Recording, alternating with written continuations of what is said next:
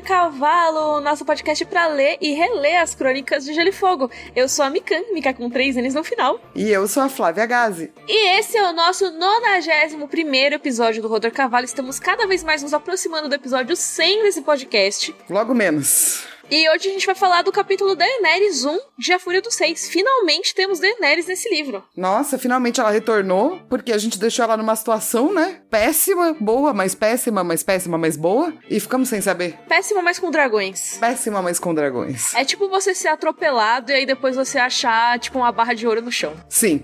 Tipo, ruim, mas bom. uma barra de ouro foi o melhor.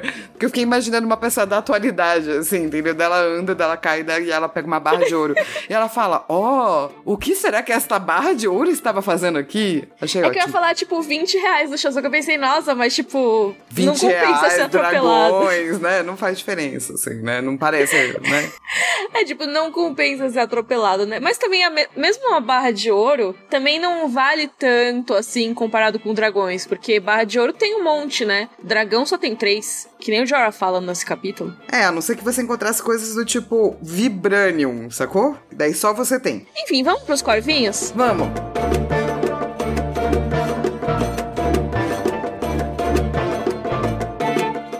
Corvinho de uma pessoa que é mamãe, que é a Juliana Correia, e ela tem uma filha, a Melissa, de dois anos e meio. E ela tá maratonando os episódios com a filha perto. Então a criança não fala mais oi, ela só fala Rodor! Sério?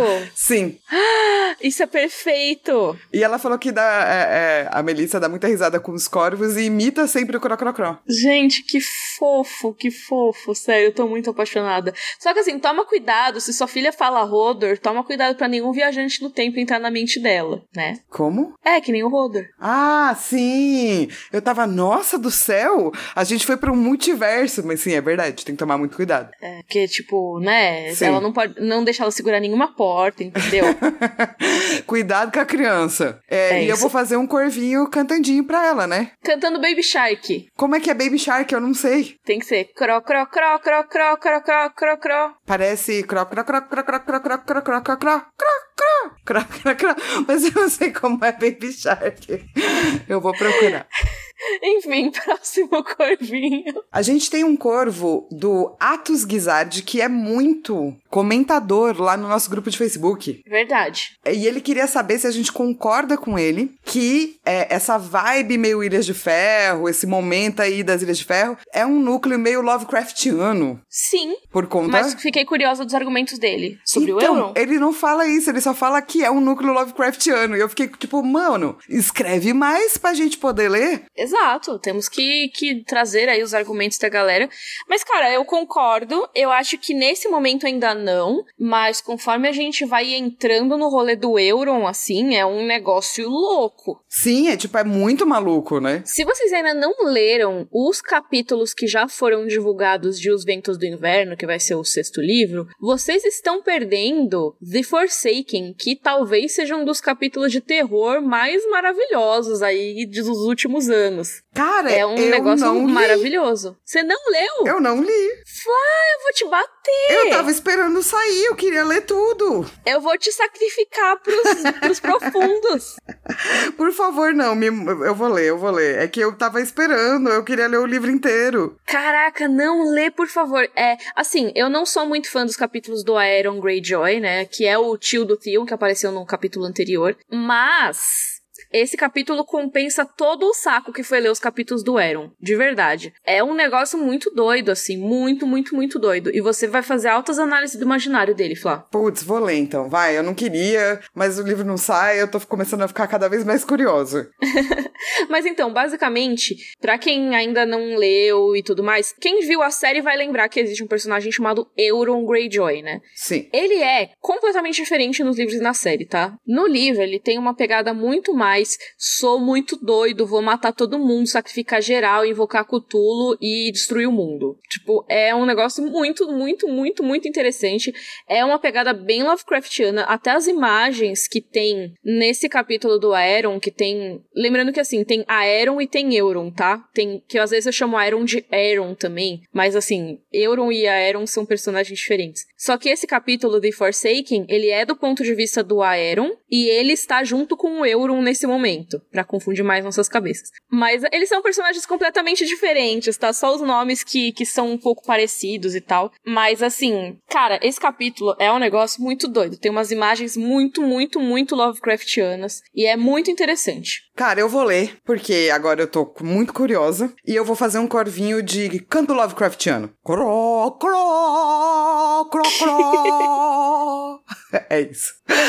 É, eu só queria dar uma dica antes da gente encerrar os corvinhos, que o site Gelo e Fogo, que eles inclusive já participaram junto com a gente, né, do Catling 11, se eu não me engano, no Guerra dos Tronos, né, aqui no podcast, eles têm um link que tem todos os capítulos já lançados de The Winds of Winter traduzidos para o português. Então, hum. assim, esses capítulos eles foram divulgados, tá? Eles já foram divulgados no site do George R. Martin, foram lidos em eventos e por aí vai. Então, eles já estavam disponíveis em inglês, não é nem pirataria nem nada, tá? São coisas que foram disponibilizadas para o público como uma degustação do sexto livro, para quando ele vier. E aí o Gelo e Fogo só traduziu para o português para que todo mundo tenha acesso. Então, a gente vai deixar o link lá no nosso site, que é rodorcavalo.com.br, e vocês podem acessar o Gelo e Fogo. E participar aí também da, da do momento cutuliano das Ilhas Nossa. de Ferro. Nossa, Flá, pelo amor de Deus, leia esse capítulo. Eu quero conversar com você agora sobre ele. É não, é muito por, Não, doido. tá bom, eu vou fazer isso pra gente conversar, porque eu tô muito curiosa. Mas assim, a gente não vai conseguir dar conta de ler todos os corvinhos que chegaram, porque chegaram muitos muitos falando sobre redenção, não redenção, etc. E o que eu achei muito bacana só é que as reações pro capítulo ou pro episódio ficaram muito legais, e eu acho que é alguma coisa que a gente até se esmerou bastante em fazer, né? Que é transformar o capítulo em muita coisa, talvez além do esperado ou do imaginado. Então, obrigada a todo mundo que notou, percebeu, mandou corvinhos. Ah, isso a gente fica feliz quando vocês gostam do episódio. É. Yeah. Então vamos para nossa discussão do capítulo da Ineris 1 de A Fúria dos Reis.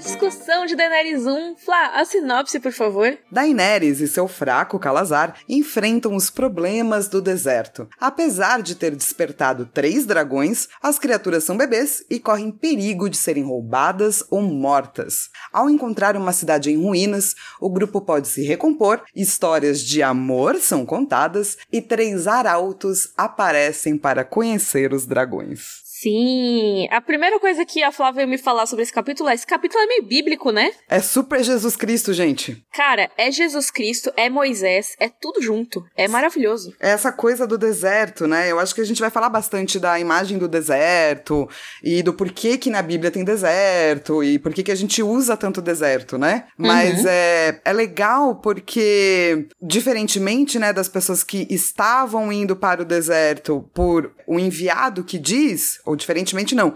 É a mesma coisa que acontece com a, com a Dani. Só que pro resto ela tá cercada de perigos, entende? Então, uhum. você vai tornando, acho que, a personagem mais complexa, assim. Porque não é só que ela tá fugindo de confrontos, mas ela também tem uma vibe meio profeta aqui nesse capítulo. Total, e é aquela construção da Daenerys como uma imagem messiânica, né? Que a gente vai ver ao longo dos livros. Sim, eu acho que o bacana é quando ele vai juntando mesmo, sabe? Tipo arquétipos uhum. de personagens, assim. Total. Tipo, Tipo, a Daenerys é um vário, é um amálgama, assim, de vários tropos legais. Mas assim, a gente começa esse capítulo, primeiro ainda bem, né? Porque sei lá que página a gente tá. Faz, é muita página já. E não tinha tido Daenerys ainda. E finalmente a gente volta pra ela, mas ela não tá de boa, né? Pois é, então eu até abri aqui a minha edição, é na página 128. Olha só. Eu tô lendo ainda na edição da Leia, então talvez nas mais recentes não esteja nessa página. Mas assim, é realmente muito doido. Isso que você falou, né? O primeiro primeiro livro termina com esse impacto aí, dragões nascendo, eu ia falar nações draguendo,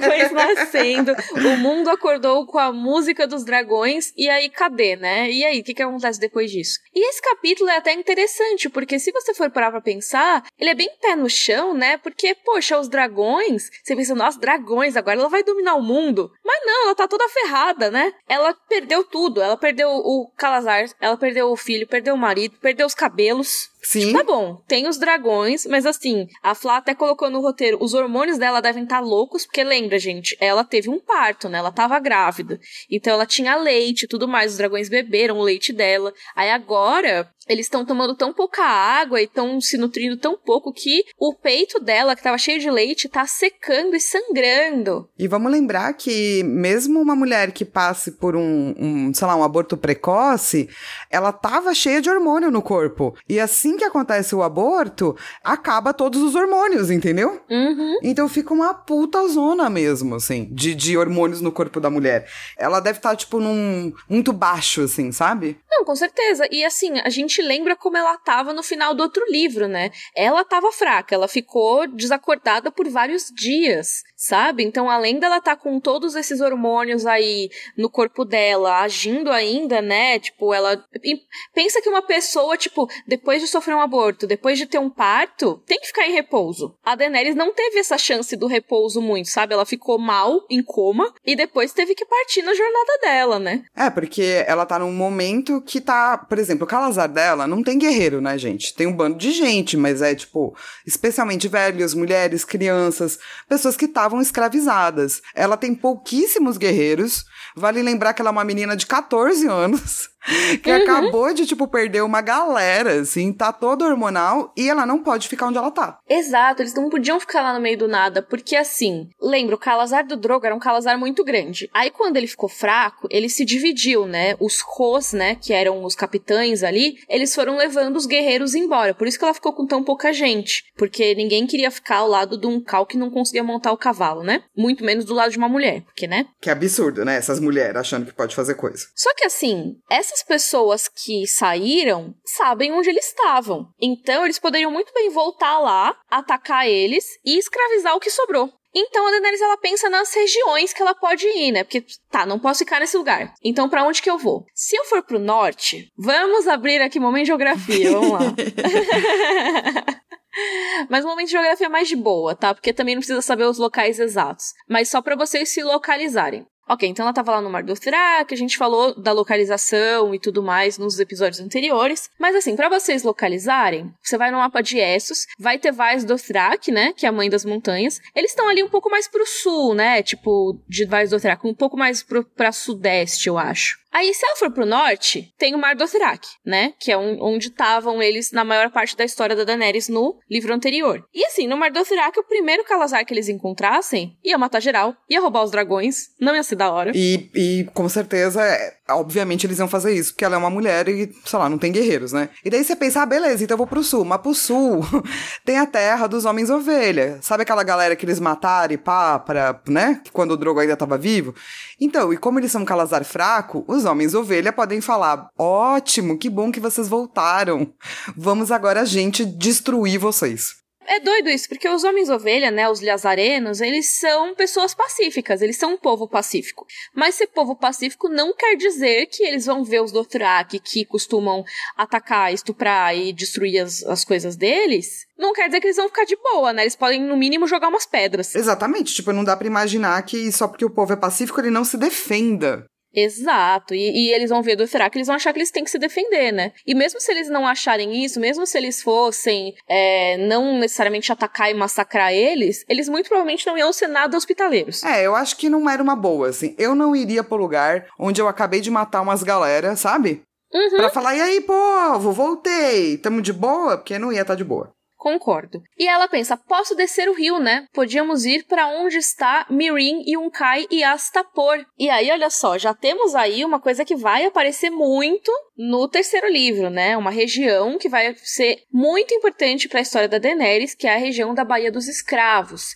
Esse rio, eu imagino que seja o Scarrazadan, que é o rio que desemboca ali em Mirin, mas eles não especificam exatamente qual rio que é, né? Eu acho que é porque ele é o maior rio que tem ali perto de Liazar, que é o lugar do povo das ovelhas, né? Que é o lugar dos Liazarenos. Então, provavelmente seria esse rio. Mas aí por que que se não vai para a Baía dos Escravos? Tipo, seria bom para eles nesse caso ter uma cidade, né? Porque na cidade você consegue suprimentos, né? Você consegue dinheiro de alguma forma, você pode vender coisas. Só que, cara, lá perto, no caminho para a cidade, tem o Calazar do Pono, que provavelmente ia pegar eles e já que ele tava indo para a Baía dos Escravos, ele ia capturar eles e vender como escravo também. Ela fala, né? Ah, mas o, o Pono era legal comigo. Daí o Jorah lembra ela, então, o Copono, ou seja, né, quando ele ainda estava abaixo do Cal Drogo, era fofo com você. O Cal Pono vai te matar sem remorso porque ele também foi o primeiro a deserdar. Ou seja, o cara estava sendo fofo porque ela era uma calice que tinha um Cal vivo, né? E aí então a Daenerys pensou: bom, já que eu não posso ir pra nenhum desses lados, eu vou seguir o Cometa, nosso querido Cometa, que a gente não mencionou no episódio passado, mas ele estava lá também, tá? É que tinha tanta coisa que a gente acabou não citando, mas ele estava no capítulo do Theon, que também acha que o Cometa é pra ele. Todo mundo acha que o Cometa é pra si. Sim, mas a Daenerys eu acho que é a única que tem razão ao achar que o cometa é pra ela. Na verdade, na a Daenerys é a única que segue o cometa. Sim. E essa é a grande diferença, né? Uma coisa é falar esse cometa aí que tá no céu é pra mim, outra coisa é esse cometa que tá no céu é pra mim, ele tá me indicando o caminho. Eu vou para lá. E eu acho que faz total sentido, né? Assim, os Dothraki, eles chamam o cometa de Sherak Kia, que na língua Dothraki seria a estrela que sangra, que também reflete como muitos viram o cometa em outros capítulos, né? Como sangue e tudo mais, né? Ah, é sangue porque caiu a cabeça do Ned. Ah, é sangue porque vai derramar o sangue dos Tully, dos Lannisters e tudo mais. Mas nesse caso também eles pensam na estrela que sangra, Bleeding Star, né? Que é, tô aqui, tipo, trazendo coisas, tipo, nada a ver, tá? Mas você me fala se eu estiver brisando muito, Flá. Que é uma das coisas que usam como critério pro renascimento do Azor Ahai, né? Sim. Ele tem que renascer ou nascer sob uma estrela sangrenta. Então, olha só, o cometa é chamado de a estrela que sangra. Pam, pam, pam. Pam, pam, pam. E aí está também, e foi o momento onde nasceram os dragões. Né? Ela olhou Exato. pro céu, tava passando o cometa e os dragões nasceram. Nasceram os dragões e foi o renascimento da Daenerys, né? Foi o batismo de fogo dela. E aí ela pensa, cara, nesse mesmo dia apareceu esse cometa, nesse mesmo dia nasceram os dragões, nesse dia eu queimei o Drogo. Então, os deuses me mandaram esse cometa para eu me guiar. E para que lado que vai esse cometa, né? Vai para sudeste. Entraria, se você tá com o mapa aberto aí, você vai ver que a sudeste de onde eles estavam, né, a sudeste de Ilhazar, tem um lugar chamado The Red Waste,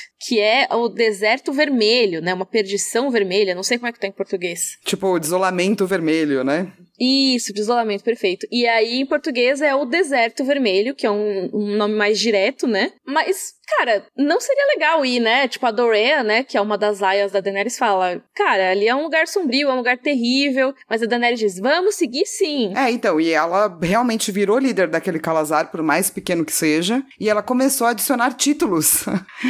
é, porque ela já era Daenerys Stormborn, certo? Da casa Targaryen. Agora ela é a não queimada e a mãe dos dragões. Khaleesi, né? É a não queimada Uhum. e a mãe dos dragões.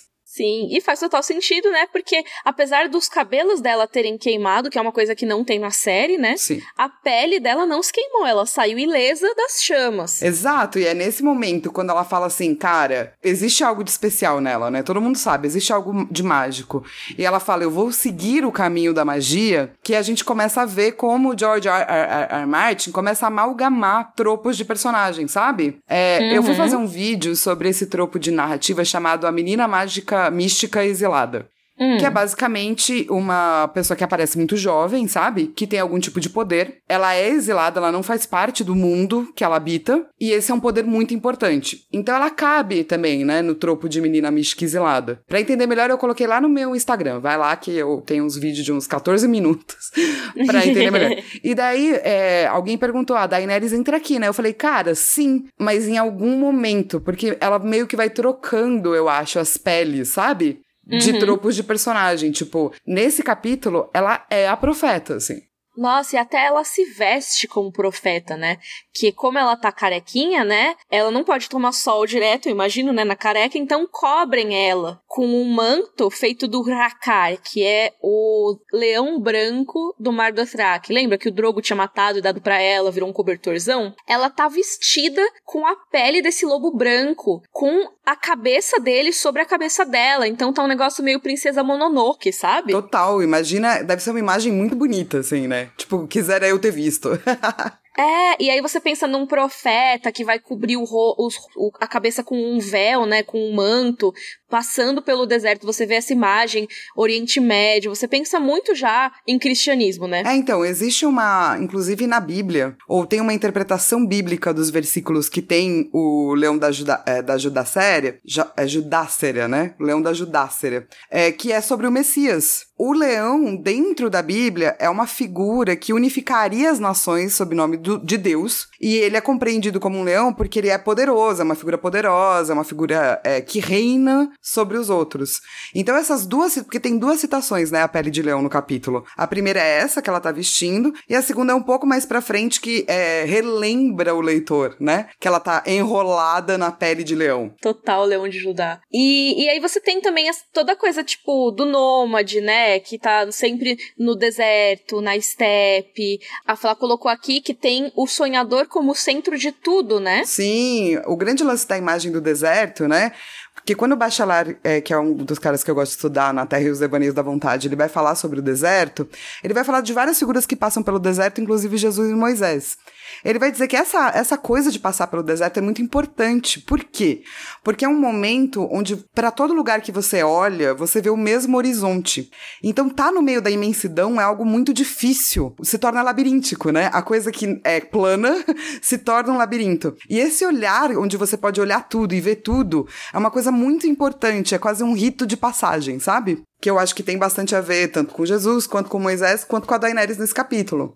É necessário, né? Eu acho até que com Maomé também, de certa forma, né? Sim. Que também tem a sua origem no deserto, né? Sim, que é o olhar circular, o olhar para dentro de si, porque a hora que você olha para fora, é tudo igual. Então você tem que descobrir as respostas dentro de você, entende? Nossa, e faz total sentido. Esse capítulo acaba sendo bem introspectivo, né? Sim. Tanto da Daenerys quanto do Jorah, da parte dele também. Sim. Eu gosto muito, porque porque obviamente a gente pode ligar é, com Moisés, Maomé e tal, mas eu, eu, gosto muito da ligação com Jesus por conta é, da questão do, do tempo. Porque quando Jesus entra nessa zona do, de provação do deserto, é um espírito que guia ele até lá. E uhum. ele entra para sofrer tentações e fragilizado, debilitado, sabe? Em jejum. Então eles estão vivendo mais ou menos a mesma coisa, assim, saca? É, então, o deserto, quando você pensa em, em Moisés, por exemplo, eu gosto muito, muito do, do, Moisés aqui nesse capítulo. Manda, manda bala. É, tipo, a gente tá ao lado do Jesus versus do lado do Moisés, mas eu acho que é os dois. É, é muito os dois. Porque, no caso do Moisés, tem até isso que você colocou no roteiro, né? Que ele foi pro. Que, assim, Jesus ficou no deserto 40 dias, se eu não me engano, né? E Moisés e o povo de Israel, quando eles saíram do Egito, eles se ficaram, de acordo com a Bíblia, né, 40 anos até chegar em Canaã. Tipo, era para eles terem ficado poucos dias, era pra ser acho que uns 40 dias também. E aí teve toda uma treta que eles idolatraram lá o bezerro e tudo mais. Tipo, Deu vários paus. E aí eles foram punidos por Deus. Então, tipo, ah, vocês iam chegar rápido, mas agora vocês vão ficar aqui 40 anos. Quem tá na jornada não vai chegar, só os filhos de quem tá na jornada, né? Então, é isso, é uma coisa que não termina, né? Você tá numa jornada que não termina, até você conseguir encontrar um lugar. Mas, ao mesmo tempo, o deserto, pelo que eu me lembre, tá? Vocês podem me corrigir se eu estiver errada. O deserto era um pouco mais gentil com o povo de Moisés. Porque tinha o maná, tinha a pedra que jorrava água jorrava leite, não lembro se eram os dois, se era um dos dois, enfim. Eles tinham comida e água fornecida por Deus, né? Então era um pouco mais sussa, mas ainda é um deserto, né? E é, apesar da, da Dani ficar muito tempo, né, nesse local de não retorno, sabe? Eu acho que essa uhum. passagem pelo deserto específica é um pouco mais rápida, por isso que eu citei mais Jesus, sabe? Com certeza, com certeza. Tipo, ela é mais rápida e ela termina com os três reis magos, né? Exato. E é isso. Do, tipo, pra mim é focinho de um, cara de outro, assim. Especialmente uhum. por conta da... de chegar em três arautos. Aí Sim, eu fiz, tipo, certeza. hum, entendi, George Martin, sabe? Uhum. Com certeza. Mas é muito, tipo, é muito bíblico esse capítulo. Até o cometa, se a gente for parar pra pensar, né? No caso de Moisés, ele tinha as colunas que Deus mandava, né? Tinha a coluna de nuvem durante o dia e uma coluna de fogo durante a noite. O que, que é um cometa se não uma coluna de fogo, sabe? Que também é uma, um guia do caminho. É muito perfeito, assim, né, cara? Uhum. É um momento para Jesus de preparação, né? Ele Uhum. fica, ele é tentado e ele tem que provar que ele consegue, como humano e não como Jesus divino, né? Como humano que sente fome, que sente frio, etc., é batalhar e continuar permanecer com fé. E Uhum. a Daenerys. É, batalhar a tentação, né? É, e a Daenerys, ela chega um momento que ela perde um pouco a fé, né? Uhum. Que ela fala, ah, o cometa zomba das minhas esperanças, sabe? Será que atravessei metade do mundo e vi o nascimento de dragões apenas pra morrer com eles neste deserto duro e quente? Então ela tem essas tentações também, né? Todo mundo fala, não vá, sabe? Não faça. Ele chega numa cidade e a galera fala, não entra na cidade. E ela tá seguindo o que ela acredita, assim. Total, eu acho que tem muito a ver com fé esse capítulo também, concordo. E até o momento em que a Daenerys ela pensa em ficar na cidade, é um momento de tentação, eu acho. Ah, com É certeza. um momento de, tipo, não vou abraçar o meu destino. Eu vou ficar aqui, que é mais cômodo, né? Tipo, pô, o deserto é difícil, mas eu posso ficar aqui. Aqui pode ser um lugar legal. Sim. É, vira um E é lugar legal, engraçado- inclusive, pra ela, né? É engraçado porque nem é, se for pensar, uma, um lugar muito grandioso, sabe? Tipo, não é uma tentação que nem a gente tá acostumado a ver, sabe? Tipo, ah, é ouro, é não sei o quê, tipo, é riqueza, mulheres e não sei o que lá. Não, é tipo Comida, água. comida, água, e nem é uma comida tão boa, né? Tipo, o pêssego tá meio maduro demais, os figos são pequenininhos, eles sempre deixam muito evidente que é, é uma comida rala, né? Sim. Tipo, mas eles estão tão desesperados que aquilo é uma tentação. Sim, o simples fato de você poder se esconder do sol e não morrer tá bom, né? Porque até chegar na cidade, o Calazar começa a sofrer várias mortes, né? E vai deixando o corpo pelo caminho, né? É, tipo, é muito legal, eu acho, no capítulo. Legal. É, que é, é interessante, porque no capítulo eles comentam assim: ah, morre primeiro um velhinho, que ele já não tinha dente. Daí a galera fala: ah, mas ninguém devia viver mais que seus dentes, tá tudo certo. Que horror, era pra eu ter morrido já, porque eu quebrei os dentes. Não, quebrar é uma coisa, os dentes cair de uso é outra.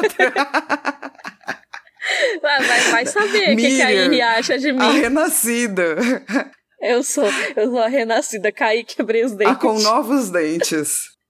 Sim. É, e daí duas noites mais tarde, depois do velhinho, morre uma menina pequena, porque ela não conseguia montar no cavalo. Daí eles meio que param de contar, entendeu? Os mortos. Eles falam, olha, morreu criança, morreu doente, morreu velha, morreu uma galera. É, no fim das contas, praticamente morre dois terços de todo mundo, né? A Daenerys foi deixando uma trilha de corpos pelo deserto, assim. E daí tem uma morte que é com nome, né? Que é a Doreá, que é uma das aias da, da Daenerys. E depois Isso. disso eles encontram uma cidade. Isso. E aí na cidade, depois que encontra a cidade, é mais de boa, né? Porque só morre uma pessoa, que é uma mulher que foi ficada por um escorpião. Coitada, que ela andou o deserto inteiro. Aí quando chega no lugar de boa, ela morre. Tadinha. E pra um escorpião, né, cara? Que é realmente um perigo que existe no deserto. Então não tem nem como, sabe? Nossa, eu morro de medo de escorpião, cara. E tem uns lugares aqui em São Paulo que tem infestação de escorpião amarelo, né? Tem, tem que tomar muito cuidado. É mais na periferia de São Paulo, né? Mas tem sim. E escorpião é tipo. Escorpião mata mesmo, né? É, e, não, e tem gente que tem infestação de escorpião em prédio. Tipo, eu fico pensando, mano, o escorpião subiu os andares, cara. Sim, cara. Tipo, o Que- escorpião começa a existir, assim. Bicho do mal. Você pode Não gostar gostei. da deusa escorpião egípcia. Ela é fofa. Tipo, Nem dela eu gosto, Flávio. ela é a Gosto- deusa da cura. Hum, ela tira o próprio soro e cura a galera? Exatamente. Tá. Então ela é legal. Só ela. O único é o único escorpião. escorpião legal. Nem o rei escorpião do filme Rei Escorpião é legal. Mas, ó, falando da cidade, né, de Vestoloro, não sei como é que fala, Toloro, que é a cidade dos ossos em Dothraki, né? Eles acham essa cidade, e tipo, tá todo mundo morto lá, né? Eles acham até os ossos das pessoas, o que é, rola umas teorias de tipo, mano, osso não demora tanto tempo assim pra se decompor quando ele tá a céu aberto. Então, talvez essa destruição tenha sido uma coisa mais recente, sabe? Sim, faz sentido. Ao mesmo tempo, parece que é um lugar muito antigo, né? É, porque é a maneira, né? Porque eles colocam essas ruínas como se tivessem existido lá há muito tempo. Essa é a descrição no capítulo, mesmo que as ossadas sejam recentes. Total, e até as próprias construções, né? Você tem as muralhas brancas, você tem tudo branco, né? Tem até uma citação que a Flá colocou que é maravilhosa, que é tipo, tudo era branco, como se o povo que aí vivera não conhecesse cores. Sim, eu gosto muito dessa frase. Cara, isso me lembra muito, muito, muito, muito o sítio arqueológico da Grécia Antiga, sabe? Que você vê tudo branco, assim. Sim. E até pouco tempo atrás, não se sabia que na real essas coisas eram coloridas, mas o tempo tirou as cores, né? Tem até aquelas reconstruções de como seria a estátua, tipo, e as estátuas eram todas pintadas, e tipo, você tá acostumado a ver as estátuas todas, tipo, com aquela corzinha de mármore, e você fica, nossa, que, que diferente, né? Que estranho. Cadê, né? É, mas também dá pra imaginar que talvez essas ruínas existem há muito tempo e outras pessoas, tipo a Daenerys, resolveram usar aquele lugar, tipo, pra, né, dar um tempinho aí do deserto e acabaram morrendo. Pode ser, pode ser. Porque eles descobrem, né, que tem plantas lá, né? Tipo, tem água, tem fruta, tem como se esconder do sol. Sim, E o Calazar, é um momento né? de cura, né? Isso, o Calazar começa a se recuperar, todo mundo para de ficar tão magro, os cavalos começam a engordar, sabe? E aí algumas pessoas têm medo de ficar lá, mas a Daenerys ela sabe que ela precisa dos figos. E eu amo que isso vira um meme depois. Tipo, todo mundo que você vai ver, assim, é, memes de comunidade das crônicas de e Fogo na internet, todo mundo sabe que a Daenerys ama figo. Mas faz sentido, né? Depois de quase Sim. morrer, chegar num lugar que tem figo, figo também seria minha fruta favorita. Sim, mas é uma coisa bem recorrente nos livros, ela comendo figo, sabe? E aí, quando falam dos fantasmas, ela, ah, os dragões são mais poderosos do que fantasmas. Sim, mas no fundo ela tava pensando, figo, gente, aqui tem figo. Não, não vamos embora agora, não. Mas a verdade é que, mano, se eles não tivessem encontrado essas ruínas, eles teriam todo, todos morrido. Todos. E aí, Flá, você colocou uma coisa bem interessante aqui sobre orientalismo. Que, cara, se desse pra dar uma palavra pra esses capítulos da Daenerys no segundo livro, seria orientalismo. E olha que mal começou, hein? Esse ainda tem pouco. É, eu acho que existem orientalismos bem feitos e orientalismos mal feitos, saca? Uhum.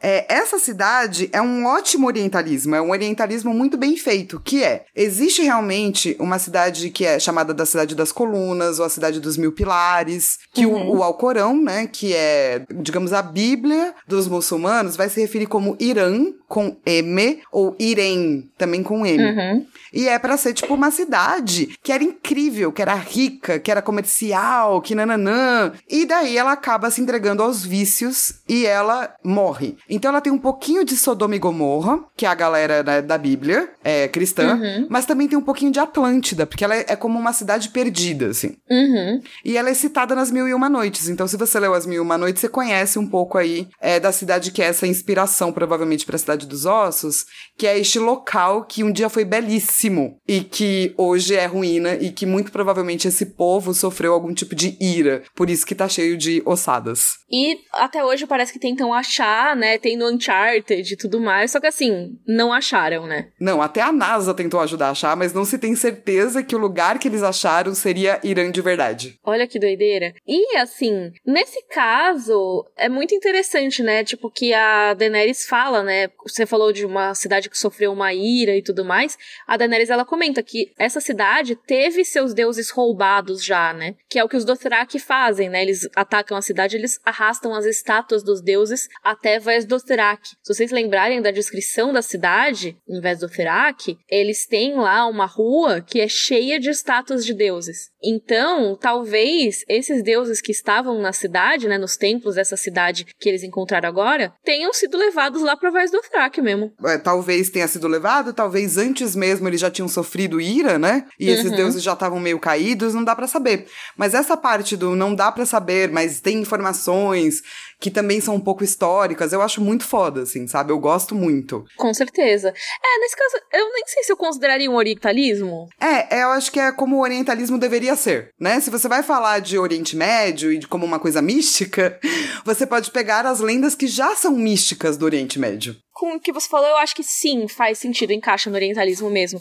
Que é até essa coisa de você ver. Eu tava fazendo um curso sobre. Que aí é tipo, é o orientalismo mais pro extremo oriente, né? Que eu tava fazendo um curso sobre Japão, a questão do excepcionalismo japonês que tinha é, escritores que descreviam os japoneses como elfos. Olha que louco! Sabe? Era um negócio tão, tipo, fora do que eles estavam acostumados, que eles consideravam algo mágico, a ponto de chamar a população de elfos. Então, acaba sendo uma coisa mais mística, né? Que a, numa história de fantasia, dependendo da maneira que você for fazer, pode ser prejudicial, mas nesse caso é uma coisa das construções e tal. Então você não tá necessariamente menosprezando as pessoas, né? É, só para vocês entenderem, caso vocês nunca tenham lido, o orientalismo é uma visão do Ocidente para o Oriente, especialmente para o Oriente Médio.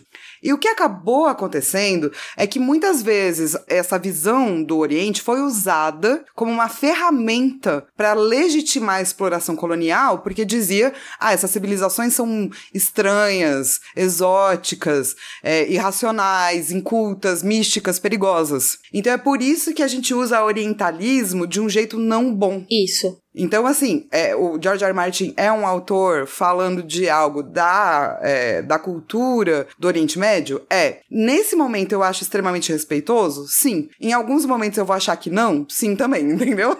Sim.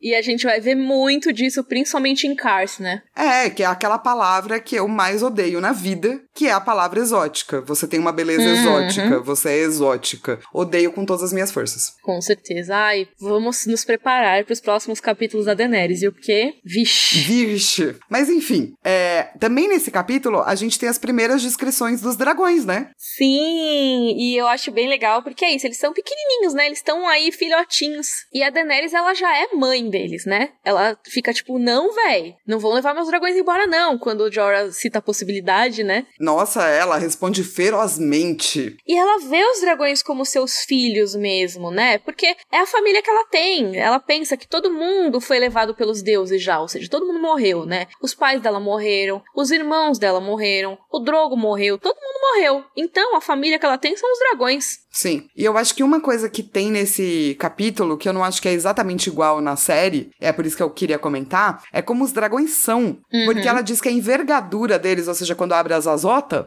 é três vezes maior que o comprimento do corpo. Seria e era um meio. É, e era meio translúcido, meio colorido, mas também meio translúcido, e que as escamas eram macias e emanavam calor. Imagina que legal? Sim, e ela até fala, né, que nas noites frias os corpos dos dragões parecem que geram vapor, que é até uma coisa que é, falam depois, né, que os dragões são fogo feito carne. Sim. Então, assim, é isso, ele é fire made flesh, então é como se eles fossem o fogo corpóreo, né, eles são uma coisa materializada ali, tudo bem que o fogo, tipo, o fogo não é material, né, exatamente, mas eles são, tipo, como se fosse um fogo sólido, em forma de corpo. Meu, toda vez que eu vejo essas descrições eu fico louca, assim, eu quero muito dragões, muito. Mu mas quero muito, especialmente se eles ficassem bebês para sempre, assim. É, acho que o dragão bebê é mó legal, né? É, tão bonito, a descrição é tão bonita. E daí a gente entra numa parte que é como alimentar seus dragões, né? É, pois é, porque os dragões, eles não gostam, entendeu, de restaurante japonês com sashimi. Não, não são a favor de um sushizinho. Não. Desculpa, o, sushi. Só... é verdade, né? desculpa, sushi.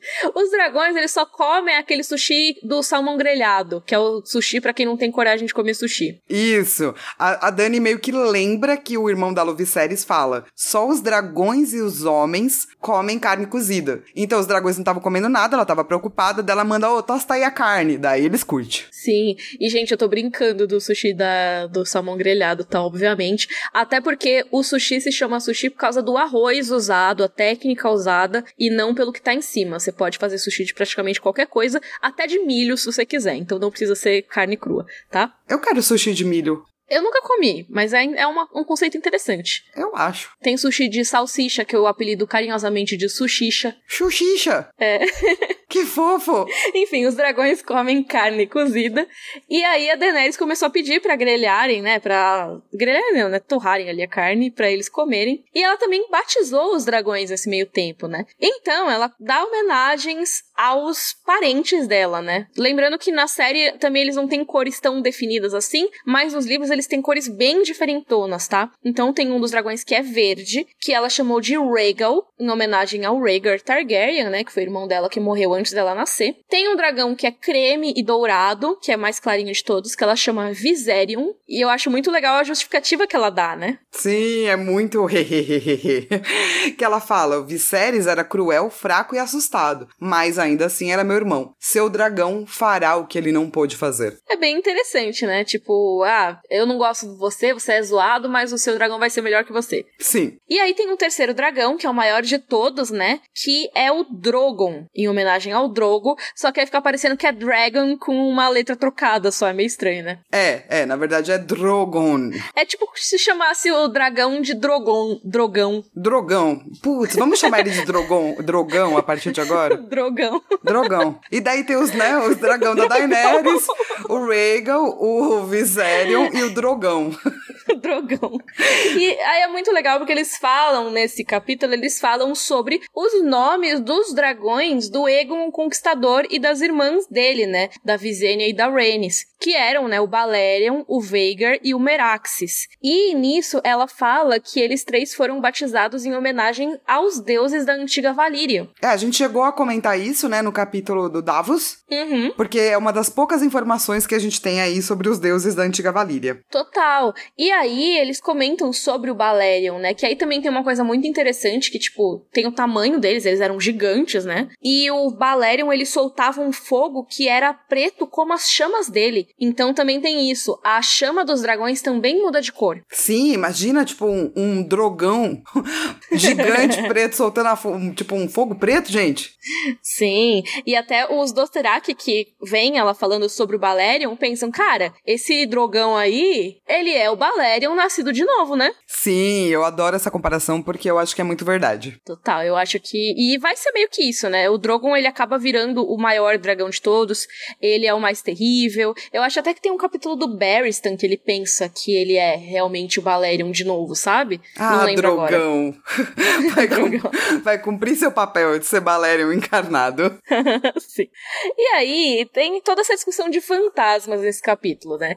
Aí tem os fantasmas da Daenerys, os fantasmas que ela carrega com ela, né? E eu acho bem legal isso, né? Tipo, ah, não importa que tem fantasmas aqui, a gente traz os nossos fantasmas, né? Os fantasmas dela são o Viserys, são o Drogo e o filho dela, né? O Rhaegal. E daí eles estão meio que conversando de fantasmas, né? Ela e o Jorah, porque o Jorah também não é supersticioso nesse sentido, né? De, ah, aqui tem fantasmas e pá. E daí ela pergunta, bom, você sabe dos meus fantasmas, eu não sei dos seus. E daí ele vai contar a história da segunda esposa dele, que é a Liness Hightower, que é tipo uma história de como ele se desgraçou, né? Pois é, então, a gente contou essa história com bastante detalhe nos primeiros capítulos da Daenerys já. Então a gente vai passar um pouco por cima aqui também. Mas basicamente o Jorah, ele foi casado já antes da Liness, né? Ele teve uma esposa por 10 anos, só que ela morreu no parto. Então, tipo, eles não eram super apaixonados. Foi aquele amor de, tipo, uma relação que dura muito tempo e você cria um respeito e um afeto, sabe? E aí, teve a Rebelião Greyjoy, o Jorah lutou na Rebelião Greyjoy se destacou muito, ele foi nomeado cavaleiro nessa luta aí. Então teve depois um torneio pra comemorar, meio que assim, ah, ferramos o Balon Greyjoy, vamos fazer um torneio pra comemorar. E eles foram lá pra Lannisporto,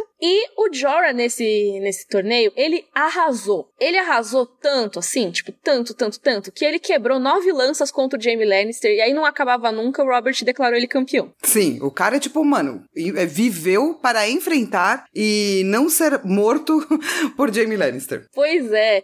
E aí, assim, nesse torneio, o Jorah, eu fico imaginando que é que nem desenho animado que ele, quando vira e vê uma mulher bonita, assim, que o olho pisca em coraçãozinho, assim, sabe? Começa, Sim. tipo, piscar. Tipo o Tom e Jerry, assim, que ele vê, tipo, fica, ai, nossa, que da hora essa mulher. Ele viu a Liness Hightower, que era a mina mais linda, não sei o quê, e pra lutar nesse torneio, ele pediu o favor dela, né? O favor, tipo, que no, em português usou como distintivo, que é tipo um- uma medalhinha, um. Um brochezinho, né? que um- você usa pra, tipo, simbolizar que a mulher tá torcendo pra você, sabe? E daí, obviamente, né, ela fica feliz e dá pra ele o bagulhinho. Ele vence o torneio, ele coroa ela como rainha do amor e da beleza e pede a dela em casamento. O Lord Leighton Hightower fala beleza e eles se casam em Lannisporto ainda. E aí foi aquele realmente o período de lua de mel, assim, tipo, que era enquanto eles estavam indo pra Ilha dos Ursos, que é a terra do Jorah. Aí chegou lá, a mina ficou, nossa, que merda, hein? Porque, tipo, a Ilha dos Ursos é um lugar bem humilde, tipo, tem árvore, tem urso, tem peixe. E daí também tem árvore, também urso tem e urso, peixe. exatamente. É tipo isso. E ela, meu, ela é da casa Hightower. A casa Hightower é que a gente ainda não entrou muito, assim, na, nos Hightower. Mas, assim, é uma das casas mais tradicionais que tem em Westeros. Eles são os responsáveis pela Torre Alta, que tem ali em Vila Velha. Eles estão lá do lado da cidadela e, tipo, sempre tem uma conexão muito boa com eles. É uma das casas mais importantes mesmo de Westeros. Teve a treta da Dança dos Dragões, sabe a treta da Dança dos Dragões? Os Hightower estavam diretamente envolvidos. Então, assim, não é pouca coisa. É até meio estranho que eles tenham permitido que a Linesse se casasse com o Jorah. Sim, porque é isso, né? O Jorah não é babadeiro, a Linesse era babadeira. E ela se mostrou, tipo, totalmente é, sou babadeira, quero joias. porque quando é ela chegou lá, ela falou, putz, não era essa vida que eu queria, foi ficando infeliz. O Jorah falou, eu preciso manter essa mulher. Daí ele foi tentar ter mais grana, é, foi levar ela a passear, foi comprando joias para ela. Só que ele começou a ter dívidas até o momento que ele diz que procurou formas menos respeitáveis de pagar suas dívidas, que significa que ele começou a vender, né? Alguns caçadores para um traficante de escravos. De... Cusão alert! É total, de Tyrosh. E daí, quando o Ned Stark vai lá para falar amor não pode, ia rolar um fight, ele pega a Linesse e foge para Essos. E aí, em Essos, tipo, eles tinham ainda uma graninha que ele vendeu o barco que ele foi, ou seja, não tinha nem como voltar pra Westeros, até porque se voltasse ia estar o Ned lá esperando para cortar a cabeça dele. E ele, bom, dinheiro tá acabando, né? Linesse, meu amor, fica aqui um pouquinho. Eu vou ser mercenário e vou sustentar a gente com a grana de mercenário. Aí ele tava lá lutando perto do Roine, ali no oeste de Essos. E enquanto ele tava fazendo isso, a Alinesse se mudou pra casa do Tregar Ormolen, que é um cara lá de Lys, e virou a concubina-chefe dele. Eu amo essas histórias que tem muitas concubinas, porque tem todo um Game of Thrones dentro da casa, né? Sim, tá rolando, tipo, várias, né, maneiras de lidar, como se tornar mais poderosa. E aparentemente ela se tornou muito poderosa muito rápido. Dizem que a, a esposa oficial do cara, né, tem medo dela. E ela meio que abandonou o Jorah, né? É, ela abandonou completamente. Aí, tipo, coitado do Jorah, corno, pobre, foi o quê? Foi servir a Daenerys. Sim. E aí a Daenerys até pergunta, nossa, você odeia a Linesse? Ele, ah, quase tanto quanto a amo, né? Tipo, então assim, ele realmente era apaixonado por ela. Então doeu, né? Doeu muito. Sim, inclusive, o pior é quando ela pergunta, mas nossa, essa mulher que você ficou tão louco, apaixonado, ela se parece com quem? parece com você, querida. Pois é, daí rola um momento awkward, vixe, vixe, vixe, vixe.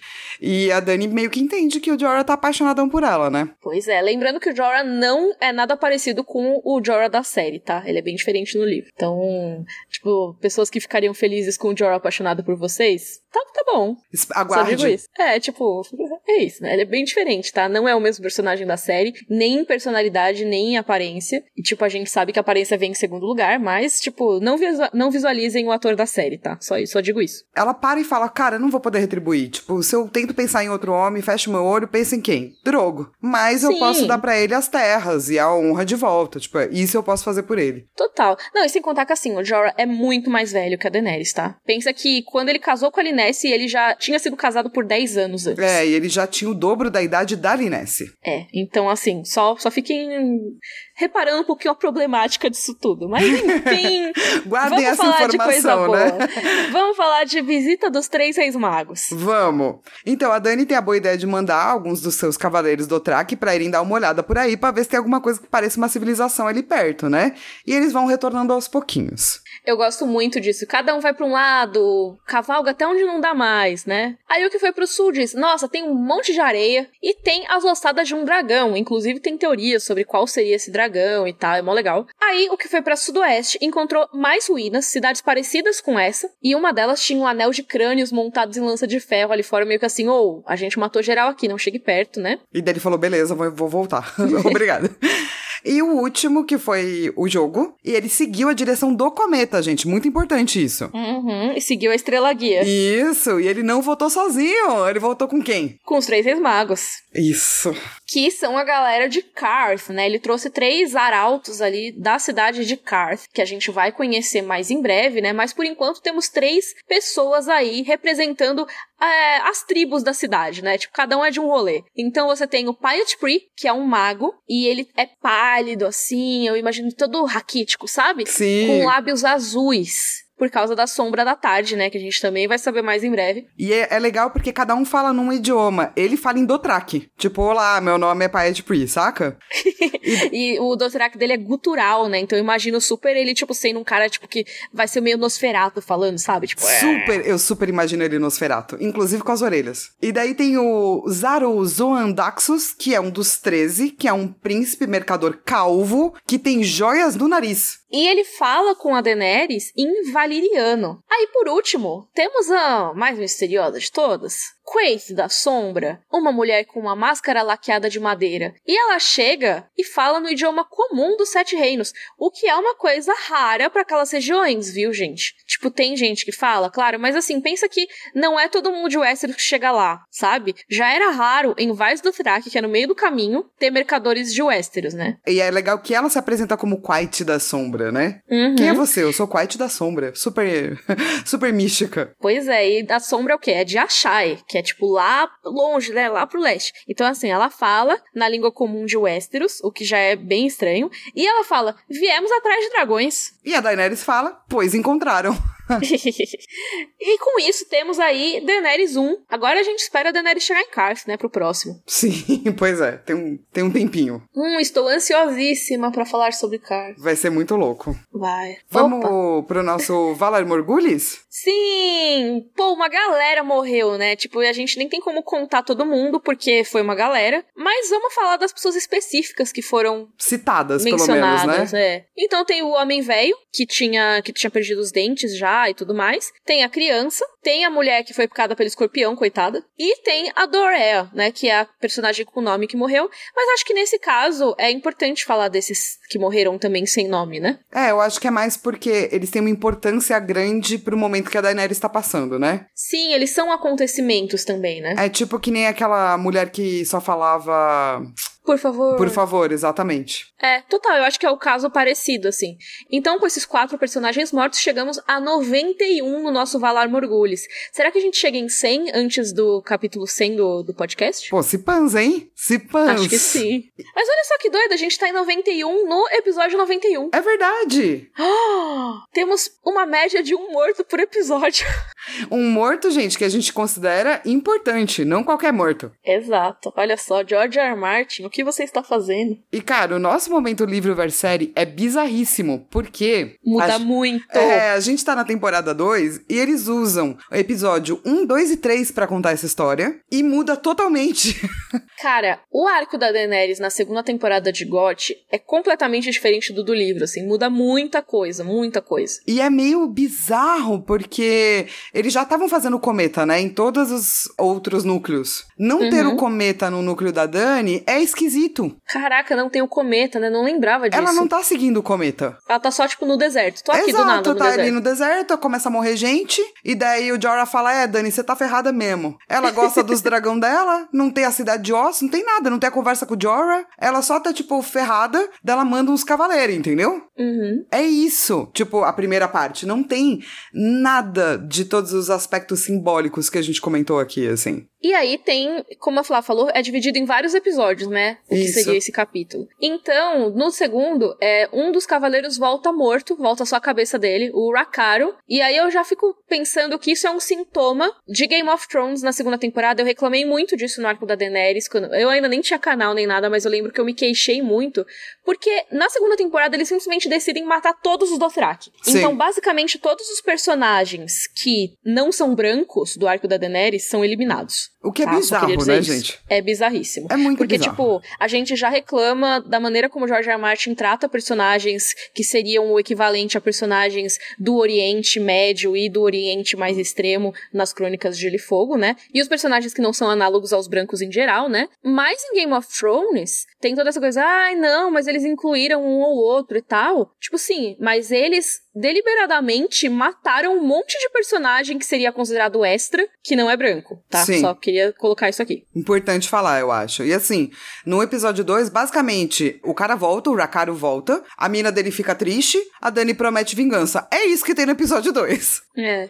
É, foi, foi realmente, tipo, uma morte para chocar, assim. Eu achei, achei bem podre essa cena. É, porque é só do tipo, ah, é realmente, ó, provavelmente foi algum cal aí que quer vingança. É isso! É, e nunca mais aparece. Não. E no terceiro episódio, finalmente volta um cavaleiro que chega com um cavalo novo e diz que foi enviado pelos 13 de Karth, né? Ganhou como presente e tal. E o Jorah fala do Jardim de Ossos, então não tem a cidade de Ossos, mas tem o Jardim, que é o redor da cidade de Karth, chama Jardim de Ossos. porque A pessoa, se não é convidada a entrar, vai ficar no deserto e vai morrer. É isso. É, ela vai até a cidade, ela é recebida pelos 13 lá, então não tem, tipo, esses três mensageiros, né, que seriam a Quave, o Tree e o Zaro. Tem só o Zaro, que é parte dos 13, então tem os 13 lá com ele. E aí tem, a Flá colocou vários momentos de vergonha alheia.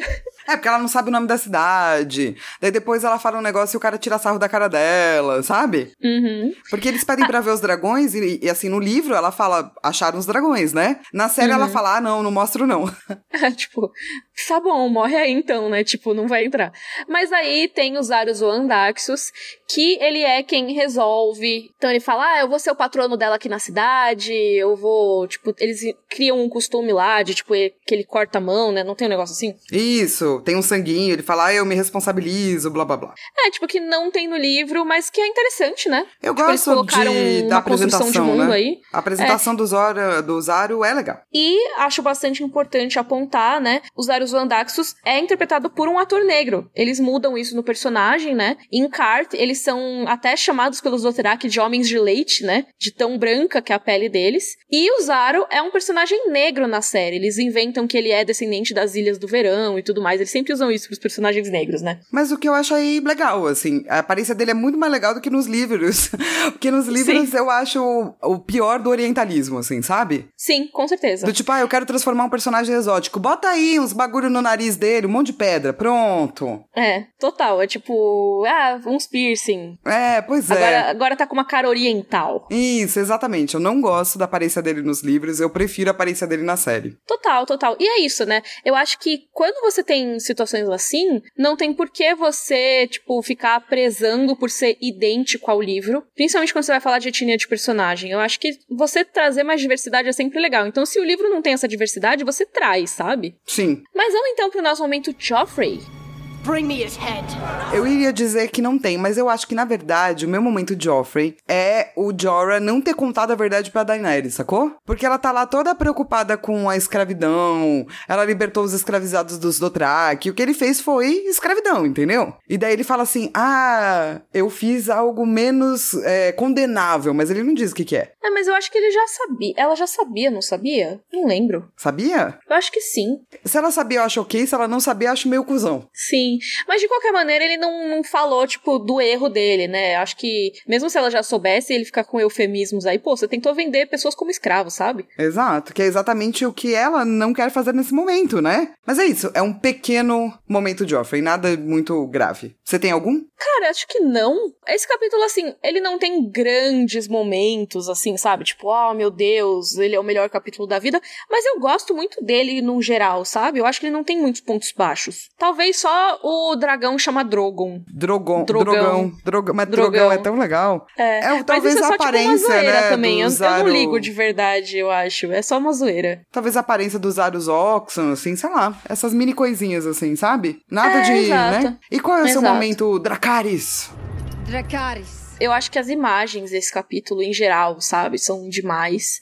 Eu vou colocar aqui uma imagem que, tipo, nem tá descrita exatamente como tá na minha cabeça, mas a imagem que tá na minha cabeça são eles a cavalo, tipo, cavalo meio cambaleante, o deserto, assim, para todos os cantos, vermelhaço, né, porque é o deserto vermelho, e a Daenerys com o manto barra pele barra cobertor de leão branco sobre a cabeça dela, tipo, toda careca e, tipo, com os dragões atrás Eu, eu, eu visualizo isso nessa descrição do capítulo, sabe? Sim, acho Apesar muito, de muito não ser bonito. nenhum trecho específico. Sim. Então, ele conseguiu me fazer ver essa imagem. E eu acho isso meu momento Dracarys. Muito incrível. Eu acho que eu diria o deserto. A imagem poética do deserto e o que o deserto representa para a jornada da, da Daenerys. Total. Então, esse foi o nosso episódio com a discussão de Daenerys 1 de A Fúria dos Reis. Olha só, eu até fiquei feliz, cara. Eu, eu já tava, tipo, pensando, nossa, vai ser muito chato discutir a Fúria dos Reis da Daenerys. Mas esse capítulo é legal. É, a gente vai descobrir coisas legais pra falar. tipo o episódio do Theon, assim. Sempre tem algo interessante a se comentar, porque é um universo muito rico, né? Com certeza. E aí, ó, lembrando que vocês podem nos acompanhar nas redes sociais. Nossos perfis são todos rodorcavalo. E você também pode ver todos os links que a gente citou aqui no nosso site, que é rodorcavalo.com.br. Nesse episódio, por exemplo, a gente falou dos capítulos traduzidos de Ventos do Inverno. A gente vai deixar link. Tem o vídeo da Flá sobre a garota mística exilada, também vai estar linkado lá. E você pode ajudar a gente. Por quê? Porque a gente precisa cobrir nossos custos com sushi, diferentemente dos dragões. Então a gente Exato. tem uma campanha no Padrim para ajudar a gente a pagar edição, pagar as artes do estúdio Bonnie Clyde. E você pode ajudar a gente no padrim.com.br barra Cavalo. Se não puder ajudar com dinheiro, ajude com divulgação. Sim, eu vejo o pessoal brincar que é piramidar o podcast. Faz que nem pirâmide financeira, só que sem, por favor, entrar numa pirâmide financeira. Só divulga pra duas pessoas e essas duas pessoas divulgam pra mais duas e pra mais duas. E aí, daqui a algumas gerações, toda a população mundial vai conhecer o Rodor Cavalo. Exato, eu adorei. Todas as gerações mundiais. Essa é a meta. É isso, a gente tá falando do capítulo messiânico, entendeu? Tem que espalhar a palavra da Daenerys, a não queimada. Amei. Eu não sei mais o que eu tô falando. A gente se vê na próxima sexta-feira. A gente vai sair de um Mormont, que é o Jorah Mormont, pra ir pra outro Mormont, que é o Jeon Mormont. E a outra parte aí do Gelo e Fogo, dizem as más línguas, John. Olha aí, temos aí nosso, nosso casalzão, sendo que tá cada um em um lado do mundo. É isso. Até semana que vem. Rodor. que brava. Rodor!